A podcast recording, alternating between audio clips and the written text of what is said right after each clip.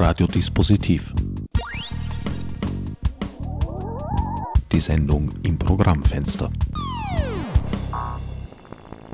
Willkommen bei Radiodispositiv. An den Mikrofonen begrüßen euch diesmal mein Sendungsgast Matthias Hutter und der an diesem Sendeplatz vorschriftsgemäße Herbert Gnauer. Informationsfreiheit. Du, Matthias, bist Generalsekretär des Forums Informationsfreiheit, das mehr oder weniger so als eine Art Selbsthilfegruppe von Journalisten, Wissenschaftlern und Wissenschaftlerinnen gegründet wurde. Ja, wir sehen uns als Bürgerorganisation. Äh, wir sind Bürger und wir treten für Bürgerrechte ein. Ähm, Österreich ist eben das einzige Land Europas, das seinen Bürgern kein Recht auf Information, kein Recht auf Einsicht in staatliche Dokumente einräumt. Wir sind das letzte Land der Europäischen Union mit einem Amtsgeheimnis in der Verfassung. Es hat sich leider seit Zeiten der Monarchie nicht allzu viel geändert. Ähm, wir setzen uns seit fünf Jahren eben für mehr Transparenz in Politik und Verwaltung ein. Leider ist die Message noch nicht ganz bei der Politik angekommen. Ibiza-Videos zum Trotz der Appetit, äh, wirklich die Verwaltung und die Politik zu öffnen und den Bürgerinnen und Bürgern das Recht zu geben, nachzufragen und wissen zu dürfen, das haben wir leider immer noch nicht. Wie kommt es, dass wir 100 Jahre nach Ableben besagter Monarchie immer noch eigentlich auf demselben Stand sind. Also ich bin ja gerne bereit, den Habsburgern alle mögliche Schuld in die Schuhe zu schieben, aber da muss man sie jetzt doch langsam aus der Ziehung nehmen. Ja, es Leider haben wir es, hat es niemand geschafft, äh, in Österreich wirklich den Druck zu erzeugen, auf die politischen Entscheidungsträger mehr Transparenz und Offenheit zuzulassen. Also wir sind wirklich das einzige Land Europas, das im, äh, im Schatten dahin dümpelt, ähm, wo die Bürgerinnen und Bürger und Journalisten und Aktivisten oder auch universitäre Forscher doch weitgehend auf äh, politischen Gutwillen angewiesen sind, wenn sie äh, Informationen und Dokumente haben wollen. Also wenn die Politik sagt, na, das wollen wir eigentlich nicht ausgeben, dann ist es wirklich sehr, sehr schwierig, diese Informationen zu bekommen, vor allem zeitnah. Was wir eben machen, weil die Politik oft nicht gewillt ist, Informationen herauszugeben, ziehen wir dann eben vor Gericht. Es gibt nämlich aus den 80ern äh, die sogenannten Auskunftspflichtgesetze. Die gibt es auf Bundesebene und in jedem Bundesland. Und die verpflichten Verwaltungsbehörden dazu, eine Auskunft zu erteilen nach acht Wochen, wenn sie eine Anfrage kriegen oder binnen acht Wochen, eigentlich schnellstmöglich, aber längstens nach acht Wochen. Also wenn jemand bei einem Ministerium, bei einer Landesbehörde nachfragt, dann hat die eine Auskunft zu erteilen, wenn keine Verschwiegenheitsgründe dem entgegenstehen. Und da gibt es natürlich äh, eine große Auswahl von Verschwiegenheitsgründen, auf die sich die Verwaltung äh, stützen kann. Oft natürlich nicht berechtigt, aber man versucht es immer wieder. Und wenn wir eben diese Versuche sehen, wo wir denken, da wird was vorgeschoben, da wird geblockt ohne legitimen Grund, denn es gibt natürlich auch aus unserer Sicht legitime Gründe für Geheimhaltung. Also wir wollen keinen gläsernen Bürger, sondern einen gläsernen Staat. Aber wenn wir eben Fälle sehen, wo geblockt wird aus politisch motivierten Gründen, dann ziehen wir immer wieder vor Gericht und versuchen eben die Gerichte diese Fälle klären zu lassen und oft mit Erfolg. Siehst du da ein Spannungsfeld zwischen Transparenzforderung und Recht auf Transparenz auf der einen Seite und Datenschutz auf der anderen? Ich sehe das nur in sehr wenigen Fällen im Grunde. Denn was Journalisten interessiert, was Aktivisten interessiert, was uns als Bürger interessiert, betrifft ja in der Regel nicht äh, die höchstpersönlichen Informationen von Durchschnittsbürgern ähm, sondern es geht darum, was passiert mit unserem Steuergeld, wer trifft welche Entscheidungen, welche Studien geben Ministerien einen Auftrag, was steht da drinnen, welche Daten und Statistiken gibt es, die einen großen Mehrwert hätten. Also da sind eigentlich die persönlichen Interessen, die persönlichen Daten, die Privatsphäre von Bürgerinnen und Bürgern nicht betroffen. Es gibt äh, Bereiche, ähm, nämlich wenn es um so den Datenschutz von Unternehmen geht, wo dieses Argument oft vorgeschoben wird wo wir aber wenig Verständnis haben. Also äh, wir sehen nicht, dass Unternehmen sich stets irgendwie auf Datenschutz oder quasi auf eine Art Privatsphäre berufen können und auch nicht die öffentliche Hand, sondern wenn es um Verträge der öffentlichen Hand geht mit Unternehmen, um, wenn es um Privatisierungen, um Verkäufe geht, um Auftragsvergaben, dass es hier ein überwiegendes Interesse gibt und die nämlich auf Transparenz und öffentlichen Zugang und dass hier nicht Unternehmensinteressen über Bürgerinteressen stehen sollten. Es gibt schon ein gewisses Spannungsfeld, würde ich sagen, wenn es etwa darum geht, was dürfen wir von Leuten wissen, die in der Politik tätig sind und in der Verwaltung tätig sind oder auch von Leuten, die an Parteien spenden. Und da würde ich sagen, dass wir schon zumindest wissen dürfen, wer zum Beispiel an eine Partei spendet oder wer in einem Ministerium eine Entscheidung fällt. Ähm, also bei hohen Positionen in der Verwaltung denke ich schon, dass da auch äh, immer wieder ein öffentliches Recht ins Treffen geführt werden kann. Was für Daten interessieren euch von Firmen, weil du das jetzt angesprochen hast? Naja, es gibt äh, auch beispielsweise parlamentarische Anfragen, wo es darum ging, Waffenhersteller aus Österreich, äh, welche Exportgenehmigungen haben die bekommen und wohin durften die ihre Sturmgewehre exportieren, die dann auf Fotos in den Händen von IS-Kämpfern zu sehen sind. Und wenn man da dann die Antwort bekommt, das war eine parlamentarische Anfrage von Peter Pilz seinerzeit, ja, das ist quasi die Privatsphäre und der Datenschutz des Unternehmens, was für Exportgenehmigungen die von der Regierung bekommen haben. Da sehe ich dann schon das öffentliche Interesse als äh, womöglich höher stehend als das Firmeninteresse.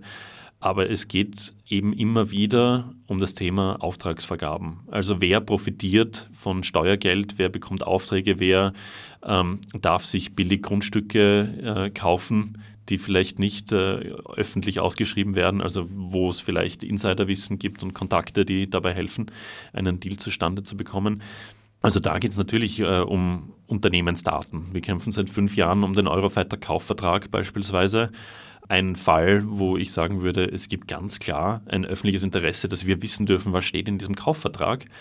Ähm, wir haben auch die Eurofighter Gegengeschäfte beispielsweise frei geklagt. Die waren zehn, zwölf Jahre lang geheim, bis wir dann eben vor Gericht gezogen sind äh, und vor dem Verwaltungsgerichtshof gewonnen haben. Das war einer unserer äh, Zwischenerfolge bislang. Ähm, der Eurofighter Kaufvertrag ist weiterhin geheim leider. Also auch nach drei parlamentarischen Untersuchungsausschüssen weiß die Öffentlichkeit, wissen glaube ich auch die Abgeordneten nicht, was da drinnen steht. Ähm, zum Vergleich, äh, England hat äh, ein Informationsfreiheitsgesetz und ein Kollege von mir, der Datenjournalist ist, ähm, der Markus Hametner, hat vor einigen Jahren beim britischen Verteidigungsministerium angefragt, er hätte gerne so einen Eurofighter-Kaufvertrag. Denn England ist Teileigentümer des Herstellers äh, von Eurofighter und hat auch zu einem ähnlichen Zeitpunkt wie Österreich die gleichen Flugzeuge oder ähnliche Flugzeuge gekauft. Also so ein Vertrag sollte eigentlich gut vergleichbar sein mit einem österreichischen Kaufvertrag. Und es hat zwar einige Wochen gedauert, aber dann hat er mehrere tausend Seiten Vertragswerk bekommen, nämlich einen englischen Eurofighter-Kaufvertrag. Dort sind zwar einige Details geschwärzt, nämlich was kosten die einzelnen Schrauben. Das ist auch ganz spannend, wie man kürzlich in Österreich gehört hat, dass es da äh, angeblich Wucherpreise gibt, äh, was äh, Tankklappen und Ersatzteile angeht. Also auch das wäre äh, vermutlich jetzt spannender, als wir gedacht hätten. Aber auf diesem Vertrag, den er bekommen hat, steht überall ganz klar NATO non-classified. Also da gibt es zum Beispiel keine Gründe, die mit der nationalen Sicherheit zusammenhängen, die eine Geheimhaltung rechtfertigen würden. Die Gegengeschäfte wurden ja seinerzeit von der ersten schwarz-blauen Koalition unter Wolfgang Schüssel so dargestellt, als könnte Österreich jetzt die nächsten Jahrzehnte bequem davon leben, Eurofighter zu kaufen, weil die Gegengeschäfte so toll seien. In Wahrheit war das, glaube ich, eher eine etwas dünnere Mappe, die da herausgekommen ist, oder? Naja, das Problem ist ja, ähm, wir wissen zwar, welche Firmen Gegengeschäfte angerechnet bekommen haben, ähm, und mit welchem Wert, aber wir wissen kaum, was für ein reeller Gegenwert da dahinter stand. Es gibt ja auch ganz schöne Fälle, die dokumentieren würden, dass der Republik äh, wohl weniger Schaden entstanden wäre, wenn diese Details und auch der Vertrag äh, schon längst öffentlich gemacht worden wären. Also es gibt einen Fall einer italienischen Modefirma, die mehrere Millionen Euro an äh, Gegengeschäften fälschlich der Republik gemeldet hat, äh, mutmaßlich gegen Schmiergeldzahlungen an den Eigentümer. Und äh, die Republik äh, hat dadurch Schaden genommen, weil quasi ein Gegengeschäft anerkannt wurde, das keines war. Wäre das nicht anerkannt worden, dann hätte Eurofighter wohl äh, Strafzahlungen leisten müssen, äh, weil eben das Geschäftsvolumen, das vereinbarte, nicht erreicht wurde. Ähm, aber es gibt ein, ein recht aktuelles Urteil in dieser Causa, dass das italienische Unternehmen, das fälschlich das Gegengeschäft sich anrechnen ließ, wusste nicht, dass der Republik äh, ein Schaden dadurch entstehen würde, weil dieser Vertrag ja geheim war. Also wäre quasi öffentlich nachvollziehbar gewesen, dass die Republik Schadensersatzansprüche an Eurofighter gehabt hätte, dann wäre das wohl nicht so durchgegangen. Also durch die Geheimhaltung sind sogar in diesem konkreten Fall, zumindest in einem Fall der Republik, äh, finanzielle Schäden entstanden. Ähm, ich vermute auch in anderen.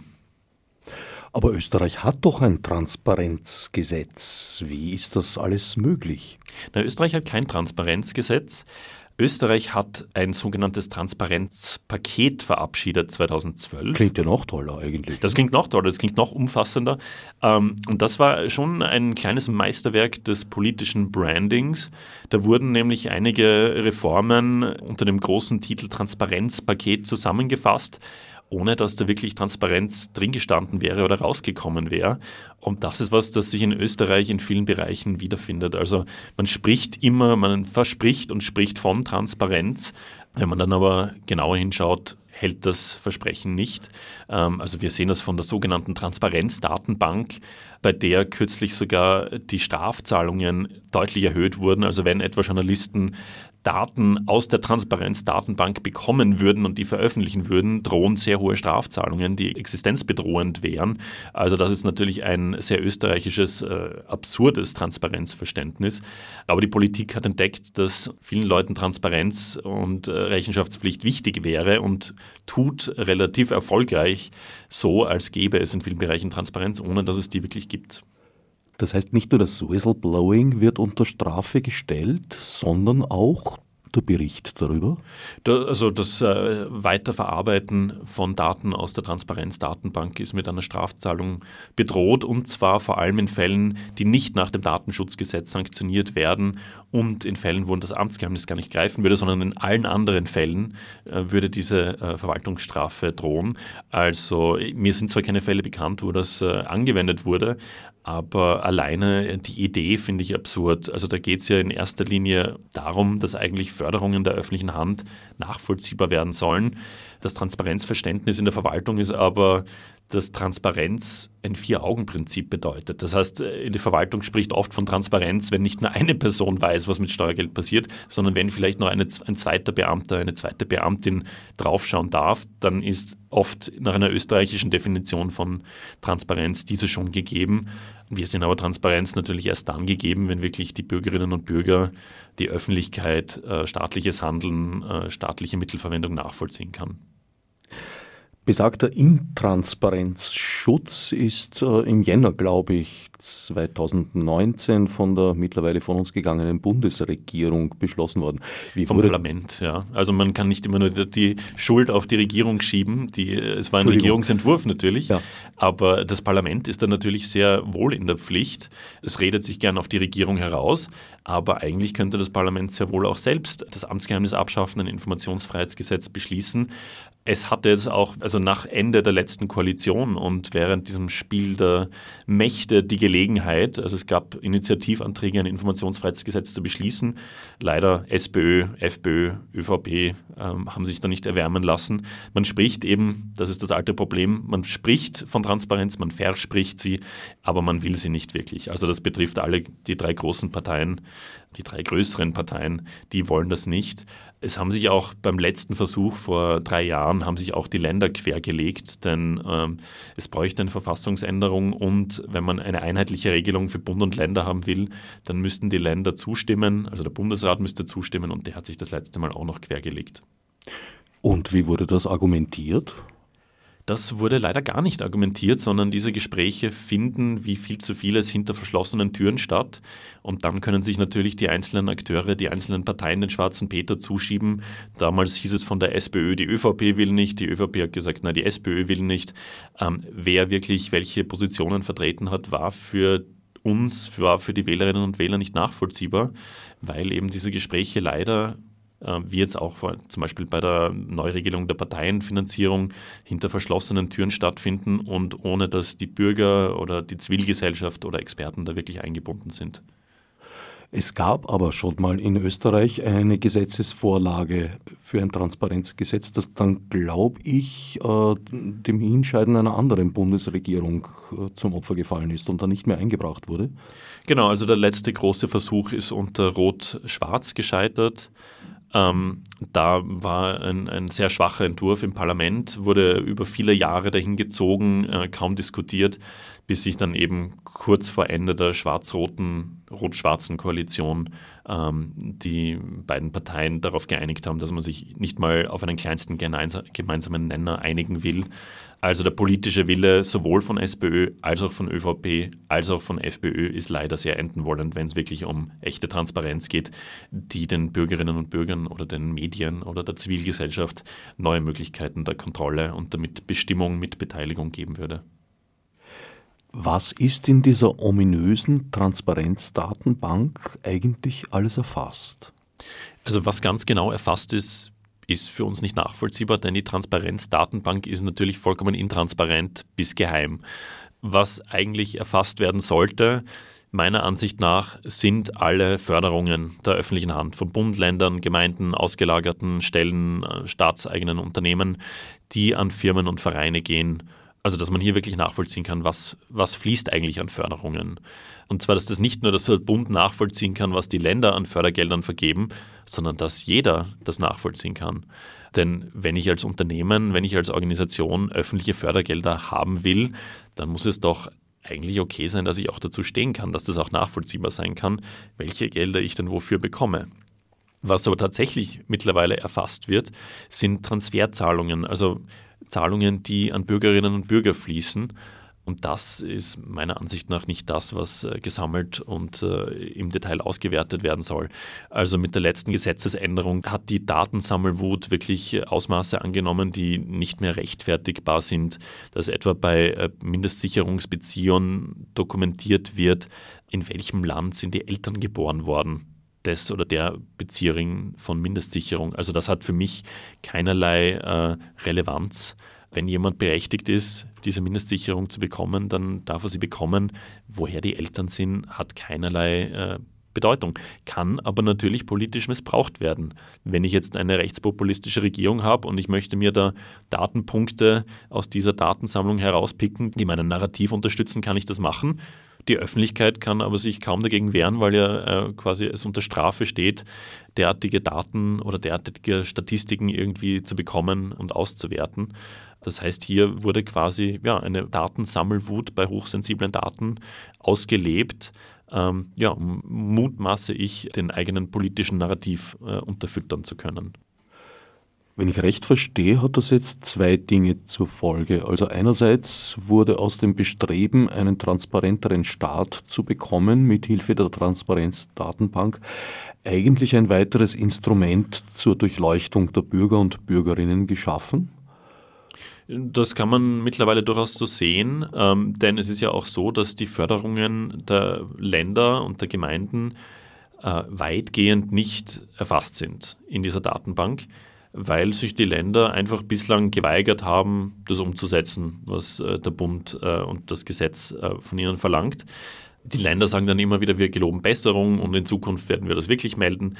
Aber wirklich überprüfen, was da gemeldet wird, was da drin steht, ist eben nicht möglich, weil diese Daten nicht öffentlich sind. Also solange man das alles in einer geschlossenen geheimen Datenbank sammelt, ist auch der Mehrwert dieser Datensammlung sehr enden wollen, denke ich. Also es gibt eben auch eine Studie, wo die Länder sich zusammengetan haben und eine Evaluierung dieser Transparenzdatenbank vor einigen Jahren in Auftrag gegeben haben, die dann gezeigt hat, der Mehrwert ist sehr, sehr gering, weil eben kaum jemand in diese Datenbank meldet, weil auch die Motivation des Meldens sehr gering ist, weil es schaut wahrscheinlich eh niemand rein, weil es auch niemand reinschauen darf. Das Kuriose an dieser Evaluierung der Transparenzdatenbank war, dass sie geheim war. Also sie war ähm, sehr lange geheim. Die Neos haben in Wien etwa versucht, äh, im Landtag diese Studie zu bekommen. Ähm, sie war geheim. Äh, wir haben dann nach einem VWGH-Urteil, das wir eben gewonnen haben, das die Möglichkeit erstmals eingeführt hat, dass es geboten sein kann, Dokumente der öffentlichen Hand zu bekommen, haben wir dann nach einem Auskunftsbegehren diese Studie bekommen. Das war aber, glaube ich, drei oder vier Jahre nachdem sie fertiggestellt wurde. Das heißt, wo die politische Relevanz dieses Papiers schon sehr endenwollend war. Und die zweite Erkenntnis, die ich daraus ableite, ist, dass sofern sie überhaupt in dieser Transparenzdatenbank erfasst sind, dass nicht über Förderungen von Gemeinden in Zeitungen, Medien berichtet werden darf, weil das ja bereits einen Verstoß gegen die im Jänner gefassten Beschlüsse darstellt. Ja, das ist eine, eine theoretische Auslegung. Ich wüsste jetzt nicht, äh, in der, weil wir wissen ja auch nicht, welche Daten in dieser Transparenzdatenbank drinnen sind. Deswegen ist es auch kaum möglich zu sagen, was darf jetzt berichtet werden und was nicht. Es ist auch so, dass einige Gemeinden mittlerweile recht gute Förderberichte veröffentlichen. Das heißt, Gemeinden veröffentlichen zum Teil auch die Daten, die dann vielleicht, vielleicht auch nicht in dieser Transparenzdatenbank drinnen sind.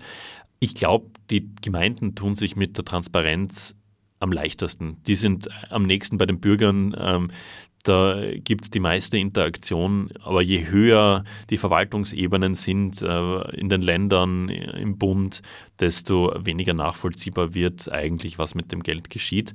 Aber natürlich gibt es auch auf der Gemeindeebene sehr oft Konflikte, wo wir von Fällen hören, wo Gemeinderäte der Opposition zu Papieren, zu Dokumenten, zu Förderdaten, zu vielen anderen Entscheidungen keinen Zugang haben oder diese nicht veröffentlichen dürfen, weil eben das Amtsgeheimnis ins äh, Felde geführt wird. Das heißt, auch die Politik, auch die Opposition kämpft sehr oft mit dem Thema Amtsgeheimnis. Auch das Parlament, wenn äh, sie parlamentarische Anfragen stellen an die Regierung, hört immer wieder, sagen wir nicht, Amtsgeheimnis. Also das Amtsgeheimnis ist nicht nur was, was die Bürger ausbremst bei der Kontrollmöglichkeit, sondern auch äh, die äh, Gemeinderäte, die Landtage und das Parlament. Das alles legt jetzt nahe, dass bei der Benennung der Transparenzdatenbank vermutlich ein Übersetzungsfehler des Fremdwortes im Spiel gewesen sein dürfte, weil eigentlich ist das ja alles aktive Verdunkelung, was da betrieben wird. Ja, aber das ist, glaube ich, ein Beispiel von exzellenter politischer Kommunikation. Also man, die Politik hat ihre Message äh, vermittelt, hat den Eindruck, den fälschlichen Eindruck vermittelt, dass etwas transparent sei. Und ich merke immer wieder in Gesprächen, dass es einen sehr weit verbreiteten Glauben gibt, dass es wirklich transparent sei, dass Lobbying transparent sei, dass ähm, die Einkommen von Politikern, die Nebeneinkommen, Nebentätigkeiten von Politikern transparent seien, dass äh, Parteienfinanzierung irgendwie eh auch transparent sei und dass eben auch Fördergelder transparent seien, weil es gibt ja eine Transparenzdatenbank. Also es ist auch für Journalisten oft schwierig, diesen politischen Narrativ zu navigieren und hier wirklich äh, zu übersetzen, äh, was ist der politische Sprech und was ist die Realität.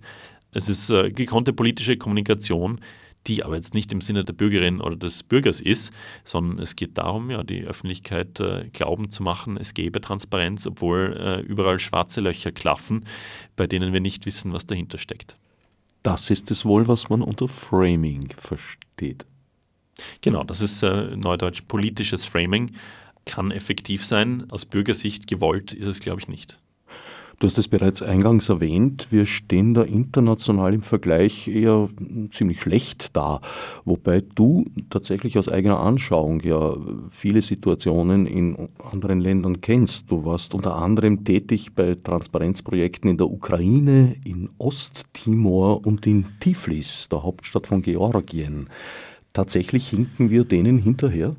Ja, und zwar um Jahrzehnte mittlerweile. Also in äh, Georgien ist es seit knapp zehn Jahren so, dass alle Rechnungen, alle Auftragsvergaben der öffentlichen Hand auf einer zentralen Webseite für die Öffentlichkeit einsehbar sind. Jede Zahlung, die die öffentliche Hand äh, für eine Auftragsvergabe leistet, ist dort genau dokumentiert und nachvollziehbar.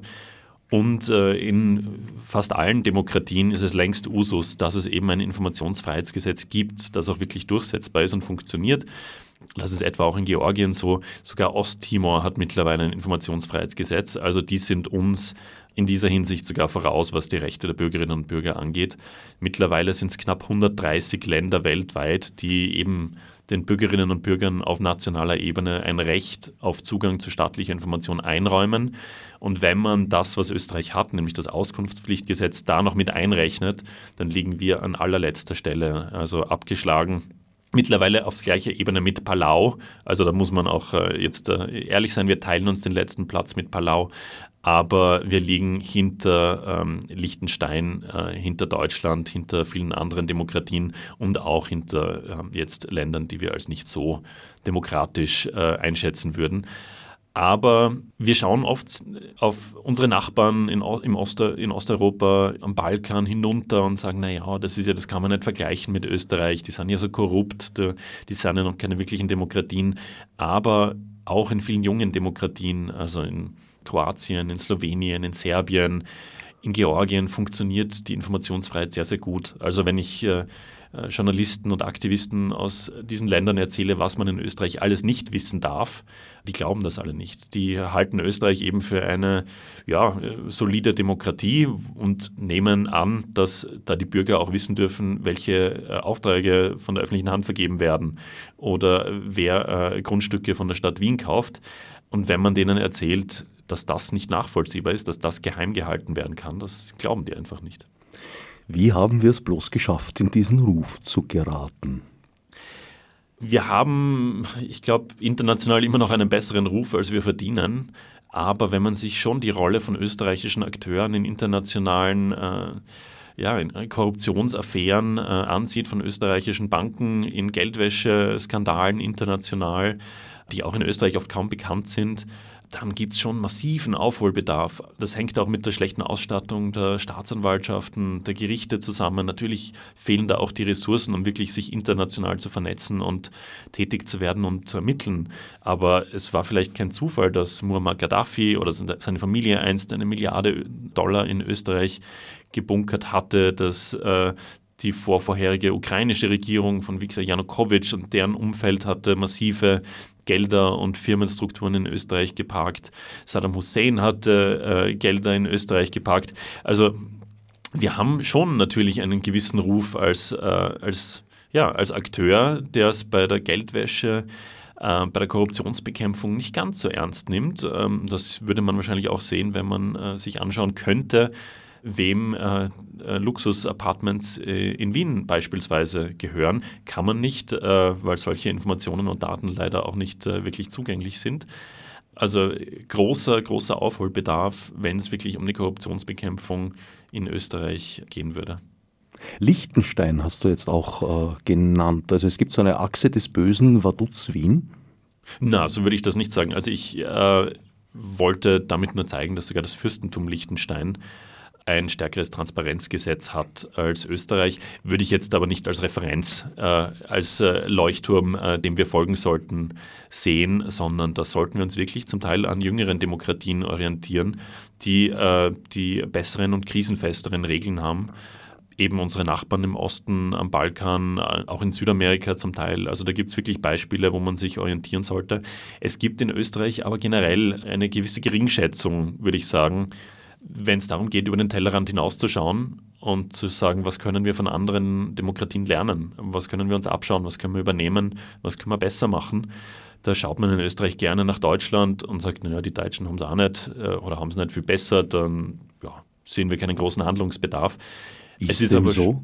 Nein, es ist, äh, ich würde so sagen, dass viele alte Demokratien in Europa, also viele westeuropäische Länder, sehr schlechte Regeln haben, was jetzt Bürgerbeteiligung, Transparenz, äh, Good Governance, wie man auf Englisch, Neudeutsch sagt, äh, angeht. Also da haben wirklich die jüngeren Demokratien sich viel bessere und modernere Regeln verpasst, einfach weil die ihre Verfassungen, ihre Institutionen in den letzten 20 Jahren von Grund auf neu aufgebaut haben und sozusagen auf bei einer Tabula Rasa begonnen haben.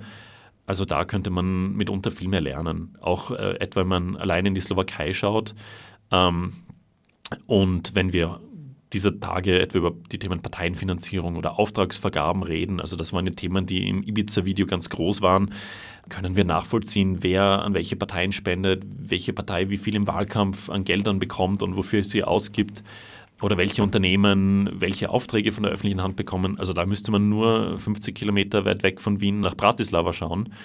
Denn in der Slowakei müssen alle Verträge der öffentlichen Hand, insbesondere wenn es um Auftragsvergaben geht, also beispielsweise Angestelltenverhältnisse sind da ausgenommen, aber alle sonstigen Verträge ab einem Wert von 3000 Euro müssen im vollen Umfang, in voller Länge im Internet stehen und zwar für alle einsehbar und lesbar.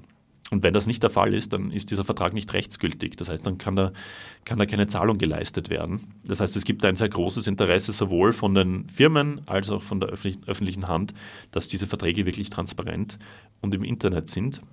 Und seit etwa Auftragsvergaben in der Slowakei in vollem Umfang wirklich transparent gemacht werden, sodass jeder nachschauen kann, was kauft dieses Ministerium, wer hat diesen Straßenbauauftrag bekommen.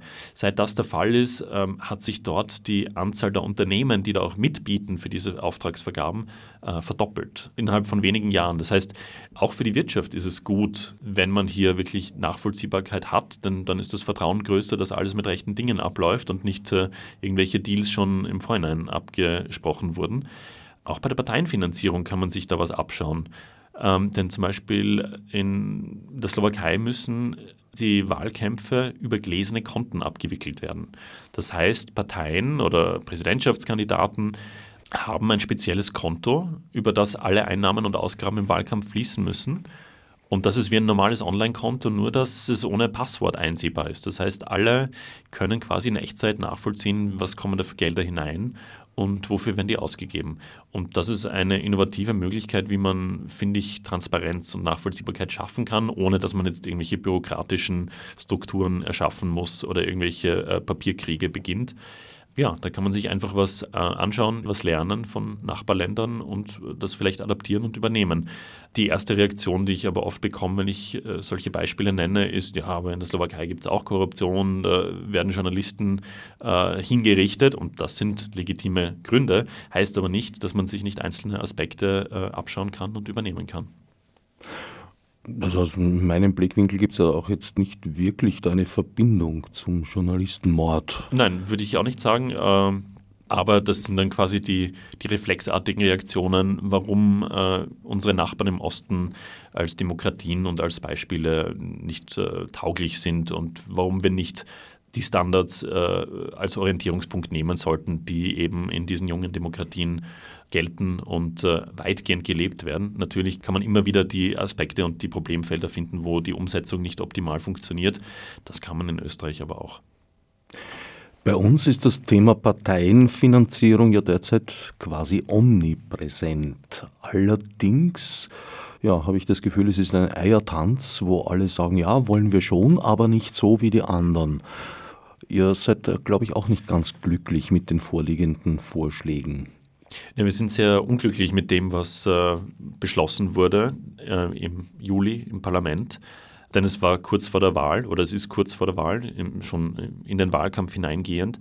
Und man hat verabsäumt, dass man nach dem Ibiza-Video wirklich eine breitere Debatte führt. Was braucht es für Regeln, um klare Regeln zu haben, die nicht einfach umgangen werden können? Was braucht es, um eine unabhängige Kontrolle der Parteifinanzen zu haben? Und welche Sanktionen braucht es, um einen Missbrauch zu verhindern oder zumindest äh, sehr schwierig zu machen. Dieser Debatte wollten sich SPÖ, ÖVP und FPÖ nicht stellen. Also es gab keine öffentlichen Diskussionen, es gab keine Expertenhearings, es gab keine Begutachtungen, sondern dann hatten schlussendlich FPÖ und SPÖ innerhalb von 48 Stunden an einem Wochenende einen Entwurf gebastelt, ohne den irgendwie zu einer öffentlichen Debatte zu stellen, der auch mit den Stimmen der Liste äh, jetzt, äh, vormals Liste Pilz, beschlossen wurde und der meines Erachtens nicht das Interesse der Öffentlichkeit, der Wählerinnen und Wähler im Auge hatte, nämlich möglichst viel Transparenz und Kontrolle und Verlässlichkeit zu schaffen bei der Parteienfinanzierung, sondern wo es doch weitgehend darum ging, den politischen Gegner jetzt vor der Wahl noch eins reinzudrücken und es sich selber nicht schwerer zu machen, den politischen Gegner aber schon schwerer zu machen. Also man hat strengere Regeln eingeführt. Es gibt jetzt äh, eine Obergrenze, eine Gesamtobergrenze, wie viel Gelder dürfen die Parteien durch Spenden sammeln im Jahr. Also in diesem Jahr sind es jetzt noch ein bisschen über 300.000 Euro was jetzt nicht besonders viel ist, insbesondere für kleine Parteien, die eben keine öffentlichen Fördergelder haben oder keine massiven Fördertöpfe zur Verfügung haben. Weil sie noch nicht zum Beispiel im Nationalrat vertreten weil sind. Weil sie derzeit nicht im Nationalrat vertreten sind, genau, weil sie vielleicht rausgeflogen sind äh, oder sich neu formieren und äh, einziehen möchten. Also es gibt zwar eine Ausnahme für neu formierte Parteien, die zum ersten Mal antreten, aber eben nicht für Parteien wie die Grünen, die eben rausgefallen sind und wieder hinein möchten.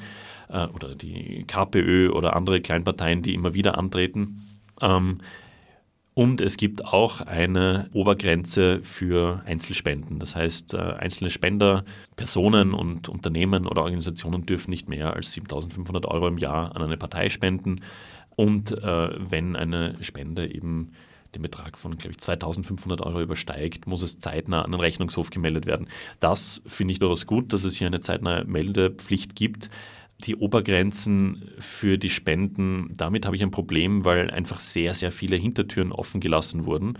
Das heißt, äh, die Parteien können ja, ohne das Gesetz zu brechen, durch die Hintertüre de facto Spendengelder lukrieren oder in den Wahlkampf fließen lassen, ohne dass es aber für die Wählerinnen und Wähler nachvollziehbar ist. Das heißt, man kann wieder Konstrukte wählen, wo man so tut, wir sind ja total transparent und wir nehmen keine Spenden, aber im Hintergrund fließen die Gelder, aber eben nicht nachvollziehbar. Da gibt es ja zwei Punkte, soweit ich weiß. Der eine ist ja auch eine omnipräsente Diskussion, die Vereine, die parteinahen oder offiziell teils weniger parteinahen Vereine. Und das zweite ist eine eingeschränkte bzw. in manchen Bereichen überhaupt nicht vorhandene Prüfungsmöglichkeit durch den Rechnungshof.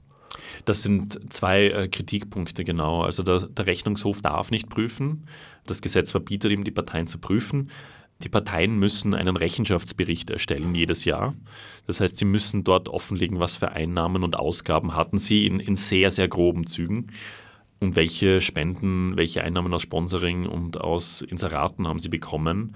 Diese Berichte werden von einem privaten Wirtschaftsprüfer geprüft, abgenommen und gehen dann an den Rechnungshof und der darf nochmal schauen, ob ihm in diesem sehr zusammengefassten Dokument offensichtliche Fehler auffallen. Und wenn ihm welche äh, auffallen, dann darf er Fragen an diese Wirtschaftsprüfer richten, die dann wieder bei der Partei nachfragen, was da jetzt los ist.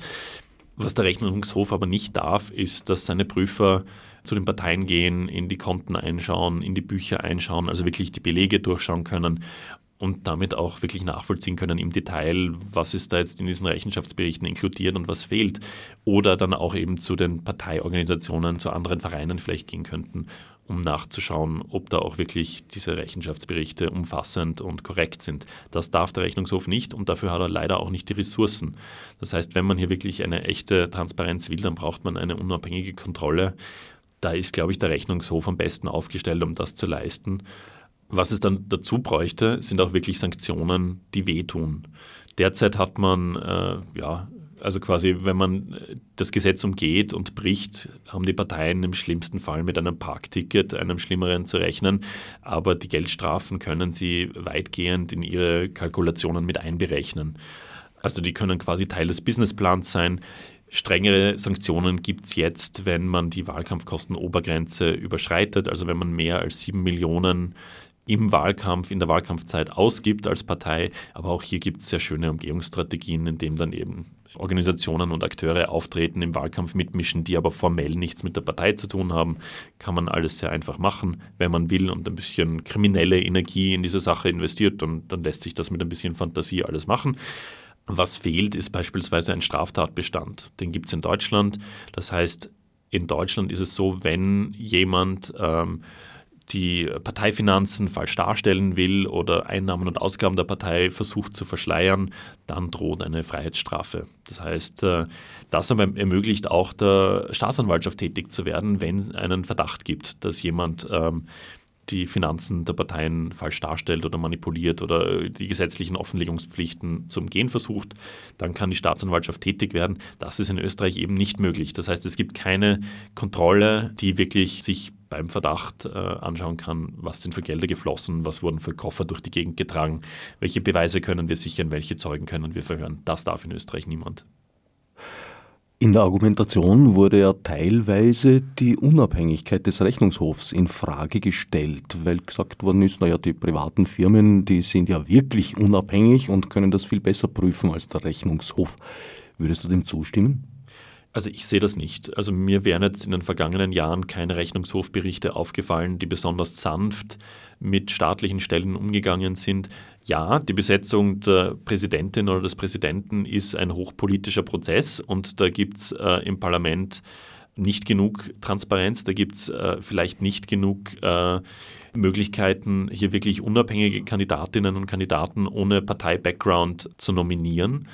Aber trotzdem, also wir, wir haben gesehen, dass die aktuelle Rechnungshofpräsidentin, glaube ich, einen sehr soliden Job macht und mir wäre nicht aufgefallen, dass sie mit der ÖVP, der Partei, mit der sie assoziiert wurde, in der Vergangenheit möchte ich da bleiben, ähm, dass sie mit der besonders sanft umgegangen wäre. Also deshalb finde ich den Vorwurf, dass der Rechnungshof parteiisch argumentieren würde, ähm, finde ich äh, nicht angebracht.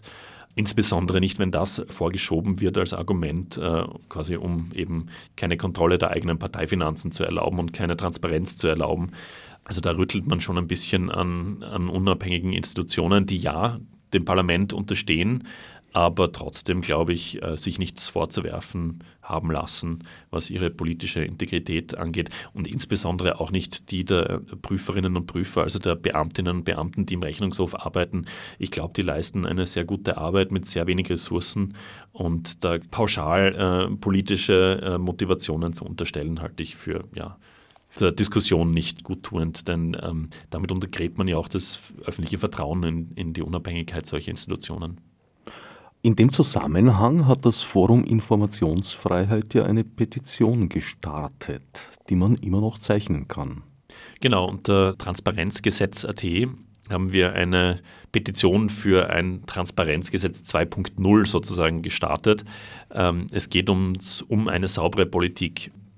Wir haben 2013 eine erste Petition Transparenzgesetz.at gestartet. Da ging es eben um ein Transparenzgesetz nach Hamburger Vorbild. Das ist immer noch unser Ziel, nämlich wirklich ein Informationsfreiheitsgesetz internationalen Standards zu bekommen mit aktiven Veröffentlichungspflichten. Aber was wir jetzt eben noch dazu fordern, sind ganz klare Regeln bei der Parteienfinanzierung, unabhängige Kontrolle der Parteifinanzen und eben Konsequenzen, also Sanktionen, wenn man diese Regeln umgehen will.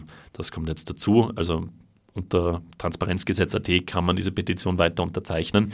Und im Wahlkampf werden wir natürlich versuchen, von den Parteien hier klare Positionen zu bekommen, ob sie nach der Wahl für echte Transparenz stehen und sich da festnageln lassen, sich verpflichten äh, zu liefern, endlich, nicht nur leere Versprechungen abzugeben oder nicht. Denkst du, wird da etwas weitergehen oder glauben eher Politiker und Politikerinnen, dass das jetzt mit diesem Gesetzesbeschluss im Juli erledigt ist? Ich glaube, da muss man differenzieren. Also ich äh, unterstelle äh, den Großparteien ÖVP, SPÖ und FPÖ einen ganz klaren mangelnden Willen, hier wirklich äh, reinen Tisch zu machen, äh, die Karten auf den Tisch zu legen und echte Transparenz und Kontrolle zuzulassen. Und wenn Sie, äh, wenn Sie sich da jetzt falsch verstanden fühlen, die Parteien, dann müssten Sie mir das Gegenteil beweisen, weil die letzten fünf Jahre habe ich immer nur leere Versprechungen gehört. Die Taten sind aber nie gefolgt. Wenn die Möglichkeiten gegeben waren, gab es immer die Rückzieher mit fadenscheinigen Argumenten und Ausreden. Bei den Oppositionsparteien, also bei den Grünen, bei den Neos, äh, bei der Liste jetzt, würde ich schon ein wirkliches Commitment sehen. Also die hatten natürlich nicht die Macht und die Möglichkeit, hier wirklich umzusetzen, aber hier habe ich schon, ähm, also zumindest aus meiner persönlichen Erfahrung, wirklich eine, ja, eine politische Ambition gesehen, äh, die Transparenz, die man verspricht, auch wirklich umzusetzen, wenn die Möglichkeit eben besteht. Also die Hoffnung besteht weiterhin. Im Zusammenhang mit der Durchsetzung von Transparenzansprüchen hast du vorher erwähnt, dass er durchaus auch vor Gericht zieht. Ich glaube, acht Verfahren gab es bisher, die samt und sonders von euch gewonnen wurden. Worum ging es da im Einzelnen? Also das sind äh, sehr unterschiedliche Verfahren. Grundsätzlich ist es so, wir haben die Plattform Frag den Staat.at, über die jeder Mann, jede Frau Anfragen an Behörden stellen kann. Das ist eben auf Basis dieser sehr schlechten und unzureichenden, aber doch existierenden Auskunftspflichtgesetze.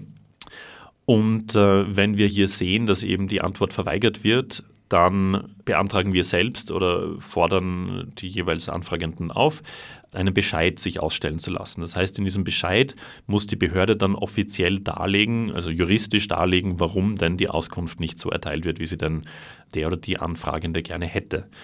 Und gegen diesen Bescheid kann man dann beim entsprechenden Verwaltungsgericht äh, Beschwerde einlegen und den Instanzenweg beschreiten. Und das tun wir eben.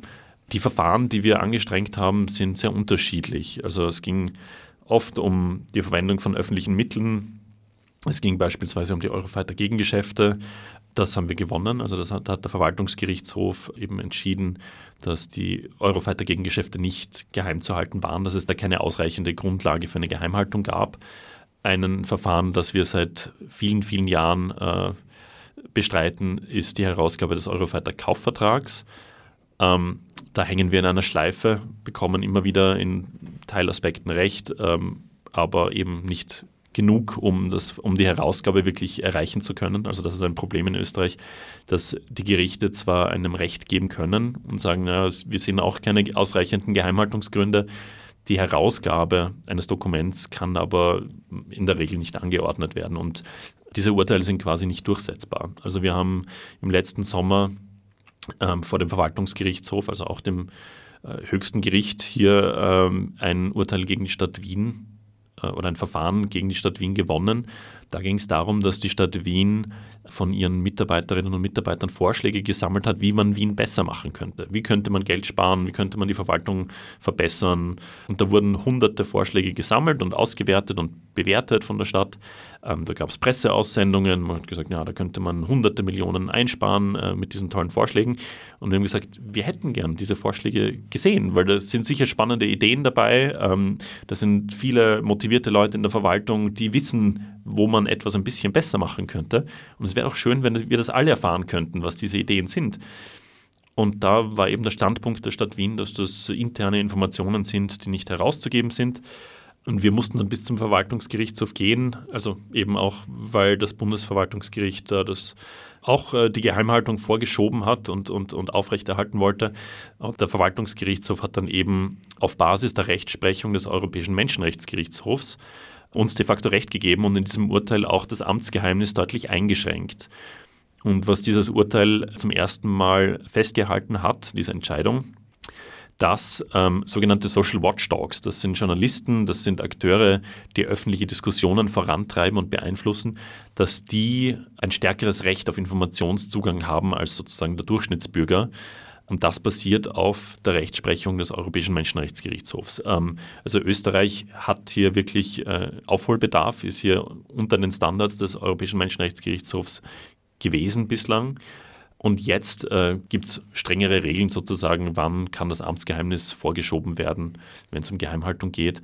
Es wurde festgehalten, dass eben Social Watchdogs, also Journalisten oder Aktivisten, zwar kein Recht auf Dokumentenzugang haben, aber dass dieser Zugang zumindest geboten sein kann. Das heißt, dass es die Behörde nicht immer sagen kann, es gibt überhaupt keine rechtliche, gesetzliche Basis, warum man denn ein Dokument sehen will. Es ist jetzt noch nicht dort, wo wir es haben wollen, aber es war mal ein Schritt in die richtige Richtung. Hat sich dadurch in der Realität etwas verändert? Nein, in der Realität, äh, naja, im konkreten Fall haben wir die, die Vorschläge, die die Stadt Wien gesammelt haben, leider noch immer nicht bekommen, weil eben diese Urteile, diese Entscheidungen in der Praxis sehr schwer durchsetzbar sind. Aber es gibt durchaus andere Urteile, wo wir, oder andere Fälle, wo wir etwa Studien bekommen haben, die der Opposition in Wien verweigert wurden. Also wo man als Bürger mittlerweile ein stärkeres Recht auf Informationszugang hat als die Opposition, was aber meiner Ansicht nach nur zeigt, wie schwach die Kontrollrechte der Opposition in den Landtagen äh, und im Parlament sind. Wir haben beispielsweise auch, und das war ein anderer äh, Zwischenerfolg, äh, wie es in Niederösterreich darum ging, ähm, welche Förderungen hat die Landesregierung an die Dr. Erwin Pröll Privatstiftung abgesegnet und beschlossen. Das wurde ja durch einen Whistleblower aufgedeckt, dass hier ähm, Fördergelder flossen an die Privatstiftung im Namen von äh, Erwin Pröll, als dieser eben noch Landeshauptmann war. Und wir haben beispielsweise die Beschlüsse der Landesregierung angefragt, wo diese äh, Förderung eben beschlossen wurde.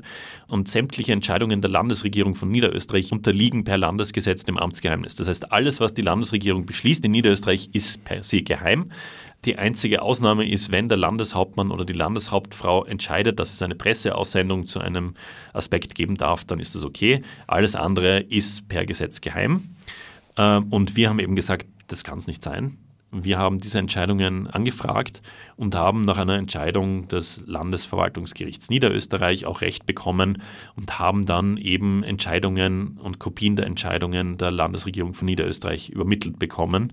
Darunter eben auch die Schriftstücke, wo man äh, sieht, dass die Förderung an die Dr. Evan Pröll Privatstiftung äh, genehmigt wurde. Da gab es ja, wenn ich mich recht erinnere, auch noch diese äh, unschöne Seitengeschichte, dass versucht wurde, euch mit hohen Gebühren da irgendwie prohibitiv abzuhalten. Ja, das ist äh, eines der Problemfelder, in die wir gelaufen sind. Äh, wir haben versucht, nach der letzten niederösterreichischen Landtagswahl herauszufinden, wie viele Leute denn von den Wählerlisten gestrichen wurden. Der Hintergrund ist, dass äh, relevante Gesetze vor der äh, Landtagswahl in Niederösterreich geändert wurden. Und zwar in einer derart schlechten Art und Weise, dass es effektiv bei den Bürgermeistern war, zu entscheiden, welche Leute, die einen Nebenwohnsitz in der Gemeinde haben, wahlberechtigt sind und welche nicht wahlberechtigt sind. Also hier gab es einen sehr großen Entscheidungsspielraum, den die Bürgermeister und die Gemeinden jeweils anders ausgelegt und angewendet haben. Und wir wollten einfach nur wissen, wie viele Bürgerinnen und Bürger oder Wählerinnen und Wähler sind nach dieser Gesetzesänderung von den Wählerlisten gestrichen worden. Ähm, wir wollten also statistische Daten von jeder Gemeinde in Niederösterreich haben, das sind mehr als 500. Und äh, einige Gemeinden haben uns diese Daten vorbildlich gegeben, leider nur sehr wenige. Viele andere haben sich dann abgesprochen, quasi unter dem Zugang, naja, wer kommt da von außen, da will wer was wissen und da konnte jeder kommen und haben dann auf Anraten der Gemeindevertreterverbände von Niederösterreich, also da gibt es einen roten und einen schwarzen Verein, wo sich die Gemeindevertreter zusammengetan haben. Auf deren Hinweis hin haben viele Gemeinden dann Gebühren von uns verlangt. Ähm, die waren zwischen 13 und bis über 20 Euro. Aber eben, wenn man äh, von hunderten Gemeinden solche Vorschreibungen bekommt, einfach nur dafür, dass man eine Anfrage stellt, nicht mal dafür, dass man eine Antwort bekommt, dann ist es natürlich schon äh, sehr mühsam, äh, mitunter auch existenzbedrohend. Und auch das zeigt, ähm, meiner Ansicht nach, dass, ja, dass wir einen massiven Aufholbedarf haben, wenn es um die Transparenz geht. Wenn es sogar bei so essentiellen Sachen wie Anzahl der Wahlberechtigten. Also wirklich, da geht es um Statistiken, die essentiell sind für eine Demokratie. Wenn es sogar da äh, nicht möglich ist, wirkliche Transparenz zu schaffen, ja, dann äh, ist es ein großes Problem. War das jetzt rechtens, euch die Information zu verweigern, beziehungsweise dafür äh, doch in Summe recht hohe Gebühren einzustreifen? Also wir mussten eben mehrere tausend Euro an Gebühren zahlen. Ob es rechtens war oder nicht, konnten wir nicht äh, im Endeffekt klären lassen weil sich viele Gemeinden, wo wir eben Beschwerde eingelegt haben, und da haben wir eben einige ausgewählt, wo wir den Rechtsweg bestreiten wollten, fast alle dieser Gemeinden haben sich nicht an den geltenden Rechtsweg gehalten. Also wenn wir dann eben Beschwerde eingelegt haben, haben sie diese Gebührenforderung zurückgezogen und uns quasi damit die Möglichkeit genommen, zu Gericht zu ziehen. Oder sie haben uns äh, fälschlicherweise dazu gezwungen, äh, sozusagen, das ist jetzt sehr, geht sehr ins Juristische und ich bin auch nur ein juristischer Laie, aber ähm, wir mussten quasi Einspruch erheben, als würde es um eine Müllgebühr gehen. Und wir mussten uns quasi an den Gemeinderat wenden mit dieser Beschwerde. Korrekterweise hätten wir uns aber an die Bundesfinanz wenden müssen, denn es war eine Bundesgebühr, die uns vorgeschrieben wurde und keine Gemeindegebühr. Aber in den Fällen, wo wir quasi den korrekten Rechtsweg bestreiten wollten und Beschwerde beim zuständigen Finanzamt einlegen wollten, haben wir dort Recht bekommen. Ähm, das heißt, uns wurde die Gebühr zurückerstattet. Wir konnten aber nicht zu Gericht gehen. Das heißt, wir haben immer noch keine Klärung hier. Das heißt, die Gemeinden haben eine Bundesgebühr in Rechnung gestellt, die der Bund so eigentlich gar nicht kannte? Der Bund kennt sie, äh, glaubt aber in vielen Fällen nicht, dass sie anwendbar ist. Also es geht ins sehr, ins sehr technische, aber es gibt äh, ein Bundesgebührengesetz, in dem ganz viele Gebühren vorgeschrieben werden, die aber in der Praxis nicht eingesammelt werden, weil das Einsammeln allein ein teurerer Aufwand wäre als das, was damit reinkommen würde. Und da gibt es eben eine Vorschrift, die einer Behörde erlaubt, eine Bundesgebühr zu verrechnen, wenn jemand eine Anfrage oder eine Eingabe, heißt es im Gesetz, im persönlichen Interesse macht. Das heißt, wenn wer sich an eine Behörde wendet, im persönlichen Interesse dort äh, ein, ein, Schreiben hinschickt, kann eine solche Gebühr gestellt werden. Wir glauben aber, dass wir nicht im persönlichen Interesse handeln, weil wir, ich wohne nicht in Niederösterreich, wir haben jetzt keine niederösterreichischen Wahlberechtigten im Team, sondern wir machen das im öffentlichen Interesse. Wir handeln wie Journalisten, wie andere NGOs auch, nicht aus Eigeninteresse, aus Eigennutz, sondern weil wir eben die Demokratie in Österreich stärken wollen, die Transparenz stärken wollen, das Wahlsystem in Niederösterreich besser nachvollziehbar machen wollen und es evaluieren wollen. Und das heißt, deshalb glaube ich nicht, dass eine Gebühr, die eben das Eigeninteresse von, von Personen betrifft, hier anwendbar und einzuheben ist. Tatsächlich äh, ist ja meines Wissens euer Wunsch, da ein bisschen Licht ins Dunkel zu bringen, durchaus gerechtfertigt, weil gerade niederösterreichische Landtagswahlkämpfe dafür berüchtigt sind, für seltsame Vorgänge, eben von Doppelwohnsitzen. Da hört man öfter mal Geschichten von Menschen, die dann in Gemeindeämtern gemeldet sind als dort wohnhaft und, und derlei mehr. Ja, Österreich hat, und das ist, kommen wir wieder auf, die, auf den roten Faden der mangelnden Transparenz zurück. Wir sind ja auch ein Land, das durchaus Verbesserungsbedarf beim Wahlsystem hat. Also ich glaube, ähm, nach der Präsidentschaftswahl hat man gesehen, dass da nicht alles reibungslos funktioniert, ähm, dass es da Verbesserungs- und Nachschärfungsbedarf gibt. Und ich glaube, dass lange gab es ein sehr starkes Vertrauen in Behörden, in Prozesse, dass schon alles im Großen und Ganzen rund abläuft und dass schon niemand äh, zu, sehr, zu sehr über die Stränge schlägt und jetzt irgendwas manipuliert und zu sehr den Eigennutz äh, irgendwie äh, ausnutzt und seine Macht missbraucht. Und jetzt kommen wir, glaube ich, oder sind in einer Phase, wo äh, dieses Vertrauen in Institutionen und Prozesse schwindet und man wirklich sicherstellen muss, dass es Checks and Balances gibt, also dass es Kontrollmechanismen gibt und ein Regelwerk gibt, das sicherstellt, dass wir nachvollziehen können, dass alles mit rechten Dingen zugeht. Und bei den Wahlen sind wir auch de facto meines Wissens das letzte europäische Land, die letzte europäische Demokratie, die keine unabhängigen einheimischen Wahlbeobachter zulässt. Das heißt, wir erlauben zwar der OSZE, wenn die Wahlbeobachter schicken will, was sie gelegentlich bei bundesweiten Wahlen tut, aber, nur sehr wenige, also nicht genug, um ein umfassendes Bild zu bekommen. Aber es ist interessierten Bürgerinnen und Bürgern nicht möglich oder Journalisten oder äh, ja, Leute, die sich einfach einbringen wollen, die aktiv unsere Demokratie äh, voranbringen wollen, sich einbringen wollen, ist es nicht möglich, sich als unabhängige Wahlbeobachter zu registrieren und am Wahltag im Wahllokal zu schauen, dass alles mit rechten Dingen äh, und ordnungsgemäß äh, die, über die Bühne geht. Man kann sich zwar als Beisitzer von einer Partei nominieren lassen, aber also ich hätte zum Beispiel ein Problem damit, dass ich jetzt als Parteienvertreter dort sitze. Ich möchte als Bürger dort sitzen können. In Deutschland ist es so, da kann jeder kann sich anmelden lassen, registrieren lassen als äh, Wahlbeobachter, als Unabhängiger und kann dann auch, wenn die Stimmen ausgezählt werden, im Raum sein und zuschauen, dass alles äh, ordnungsgemäß äh, vonstatten geht, ohne jetzt aber sich quasi mit einer Partei irgendwie äh, verbinden lassen zu müssen, was einem dann ja durchaus nachhängen kann. Dann steht man im Ruf, eben dieser und jener Partei zugehörig zu sein, loyal zu sein und das, in Österreich kann das schon ein bisschen den, was, den, den Ruf äh, beschädigen oder, oder zumindest äh, färben. Also ich würde es wichtig finden, dass jeder Bürger, jede Bürgerin diese Möglichkeit hat, Wahlen zu beobachten und sicherzustellen und einen Beitrag zu leisten, dass alles korrekt abläuft.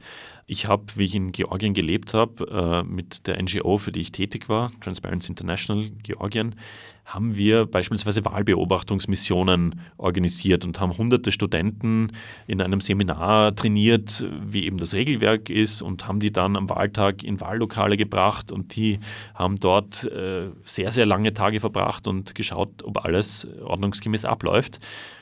Das war zwar sehr viel Arbeit und sehr erschöpfend für alle Beteiligten, aber es hat den Leuten unglaublich Spaß gemacht, weil sich die Studenten zum Teil wirklich gerade äh, mit der Schule fertig aktiv in ihre Demokratie einbringen konnten und wirklich das Gefühl gehabt haben, nach einem sehr harten Wochenende haben sie ihren Beitrag geleistet, dass eine Wahl gut abgelaufen ist, dass jeder Bürger, jede Bürgerin ihre Stimme abgeben konnte und dass die ordnungsgemäß gezählt wurde, also dass wirklich Demokratie gelebt wird. Und das ist in Österreich nicht möglich. Würde ich einen, einen schönen Mechanismus finden, wenn man auch in Österreich ja, junge Leute, aber jeden, den es interessiert, äh, die Möglichkeit geben könnte, Wahlen zu beobachten. Damit sind wir leider am Ende der Sendezeit angelangt. In meinem unermesslichen Masochismus könnte ich dir ja noch stundenlang zuhören. Masochismus daraus, ja. Es ist schon etwas schmerzhaft, was du zu erzählen hast. Ja, es, äh, es ist, glaube ich, ein Kampf für mehr Transparenz, für mehr Bürgerbeteiligung, für mehr Möglichkeiten, dass wir alle uns in unsere demokratischen Prozesse einbringen können und äh, eine Rolle spielen können, unsere Demokratie, unsere Gesellschaft besser zu machen. Die Intransparenz nimmt uns oft diese Möglichkeit, uns wirklich sinnvoll einbringen zu können, äh, faktenbasierte öffentliche Diskussionen führen zu können. Deshalb ist es, glaube ich, ein wichtiger Einsatz, den wir alle äh, leisten müssen und Druck zu machen auf die Politik, endlich die Karten auf den Tisch zu legen und als letztes europäisches Land ein Informationsfreiheitsgesetz und echte Transparenz einführen zu können, einführen zu wollen.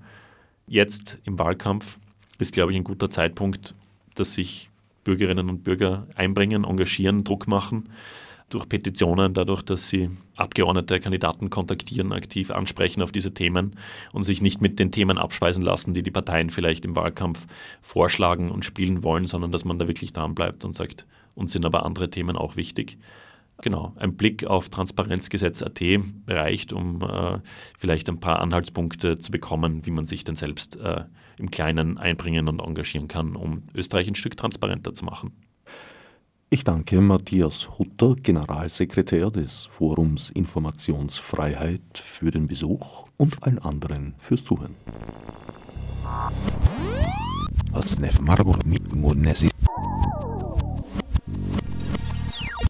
fiz disso, preciso dar